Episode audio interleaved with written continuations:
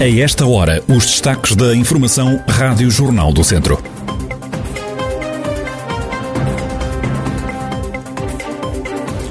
Em Mortágua está a ser desenvolvido um projeto piloto de recuperação de áreas ardidas. Da última noite vem a derrota do Académico de Viseu frente ao Feirense.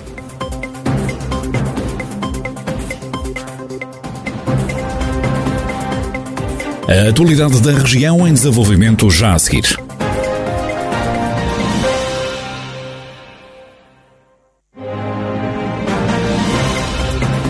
Noticiário Rádio Jornal do Centro, edição de Ricardo Ferreira. Em Mortágua está a ser desenvolvido um projeto piloto de recuperação de áreas ardidas. O programa está a decorrer em 800 hectares de propriedades que foram devastadas pelos incêndios em 2017. É uma iniciativa de privados, como explica o coordenador deste projeto, Filipe Fonseca. Programa de recuperação de ardidos está a ser desenvolvido pela empresa Celpa, a Associação Celpa, que é financiada essencialmente pela indústria da Altri e a Navigator, onde escolheu o município de Mortágua a desenvolver este projeto piloto, sendo escolhida a parte sul do Conselho, limitando por linha de caminho de ferro, a Nacional 228, a IP3 e a Galeria Ripícola da Ribeira de Mortágua.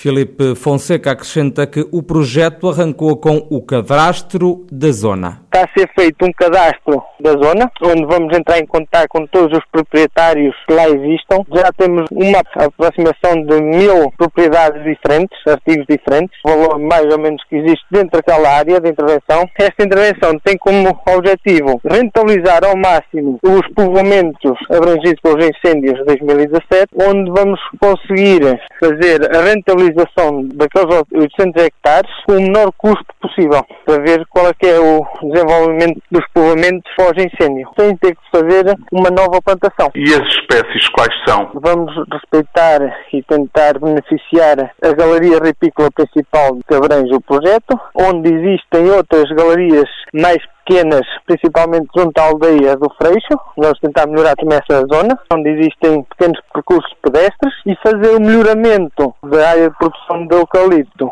tentando colocar o mais resiliente aos incêndios. Filipe Fonseca, coordenador do projeto de recuperação de ardidos que está a decorrer em Mortágua, numa zona onde foram destruídos vários hectares de mato e floresta pelos incêndios em outubro de 2017. O ex-presidente da Câmara de Santa Combadão, João Lourenço, foi ontem condenado pelo Tribunal de Viseu a uma pena de sete anos de cadeia, mas suspensa. Micaela Costa. João Lourenço foi condenado pelos crimes de fraude na obtenção de subsídio, prevaricação e falsificação de documento, em causa a abertura de concursos públicos e candidaturas a fundos europeus para obras já executadas. O financiamento comunitário foi depois desviado para executar outras obras no Conselho.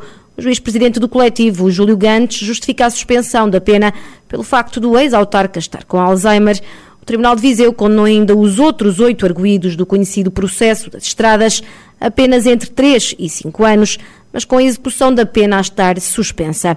Entre os condenados está António Lemos, proprietário da Embeiral, que ficou obrigado a pagar 157.500 euros ao Estado. Quanto à construtora, o juiz classificou como inadmissível a empresa ter entrado no esquema. Júlio Gantes foi muito duro nas palavras em relação aos arguídos, disse que nunca tinha visto nada do género e classificou como uma vergonha para todos os autarcas honestos do país o que se passou.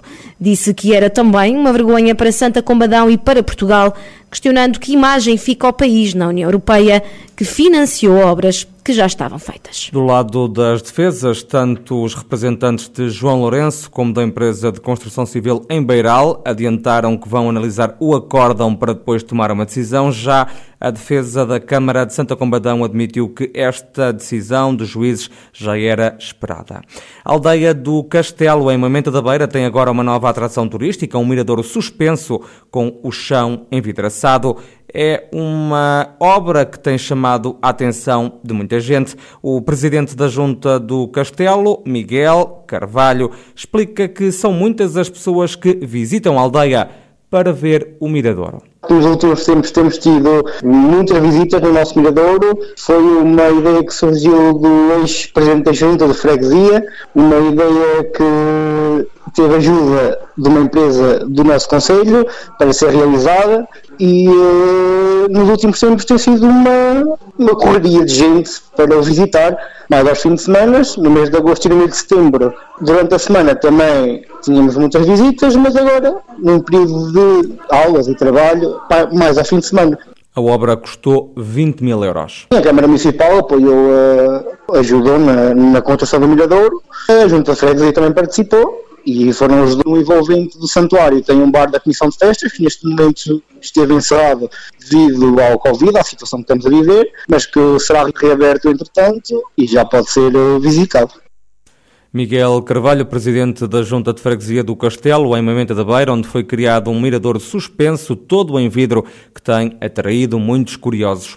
Um idoso que não tenha sido infectado pelo novo coronavírus nos últimos seis meses e que não esteja vacinado na totalidade contra a Covid-19 tem que apresentar um teste negativo para poder ser admitido num lar. Esta é uma das últimas orientações da Direção-Geral de Saúde. A DGS diz ainda que, se não for possível apresentar um teste negativo, esse sénior tem que ficar em isolamento na instituição. Já no caso de o idoso estar completamente vacinado, só precisa de apresentar um teste negativo, estando dispensado o isolamento isolamento. São regras que as instituições particulares de solidariedade social até já praticavam antes mesmo de se tornarem oficiais. É o que refere José Costa, o presidente da União Distrital das IPSS de Viseu é um bom princípio e é de facto vem eh, oficializar, podemos dizer, aquilo que na prática já era feito pelas instituições. Portanto, sempre que havia que queriam, queriam inscrever o, seu um utente para internamento, eram sempre logo de imediato alertados de que deveriam ter a vacinação completa os utentes que estivessem interessados em internamento, para evitar, portanto, a transmissão da doença, portanto,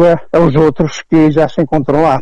As as instituições já estavam, de facto, a cautelar, portanto, essa situação. É, importante, é muito, considero muito importante que venha a ser, assim, tornada oficial para que um ou outro familiar que, que, menos descuidado, que agora tenha que cumprir, portanto, as normas que estão, eh, portanto, publicadas, não é? É ainda obrigatório a apresentação de um teste negativo ou do certificado de vacinação para se poderem efetuar visitas aos lares de idosos.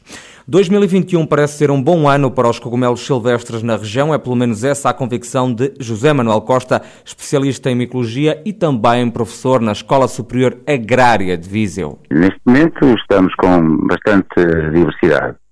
O ano foi bom, eh, em termos de precocidade começou bastante cedo, ainda em setembro, eh, e neste momento há bastante diversidade.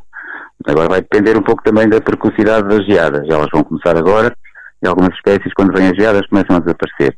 Pelo contrário, há outras que só aparecem depois nesta altura mais fria, de dezembro, janeiro. Portanto, tudo leva a crer que o ano esteja a ser um bom ano, sim, em termos de diversidade de cogumelos.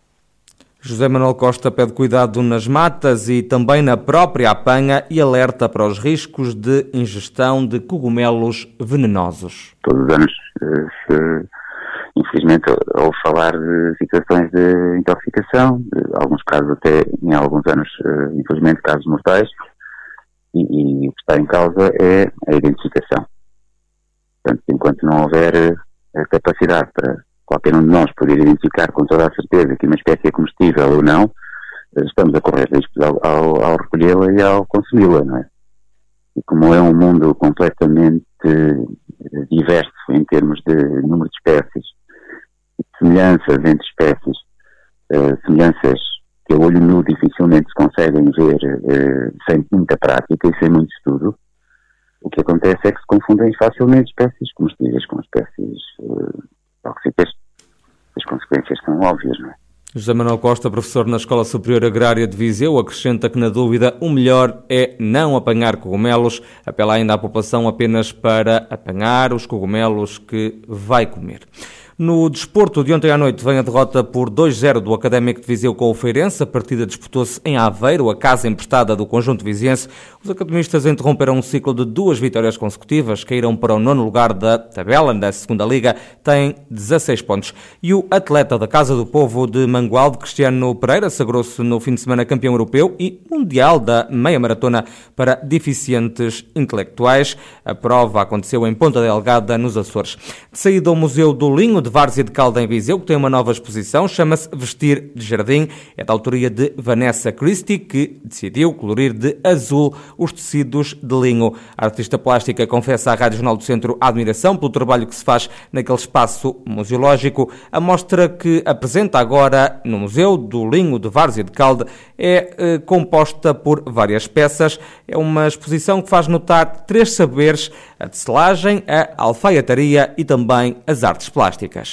A história de, destas peças começa com a Dona Brilhantina, aqui da aldeia, que fez, com a ajuda da, da Dona Laura, fez-me 30 metros do tecido. Esses 30 metros e entreguei ao alfaiate em Viseu, que é o Carlos Casca, que já tinha aceito fazer as peças para mim, que eram a partir de umas peças que eu tinha escolhido de roupa. Ele, da sua vez, recortou, mas não cozeu as peças porque elas tinham que ser trabalhadas planas. E depois eu trabalhei ao longo de vários meses cada uma das peças. O que eu fazia?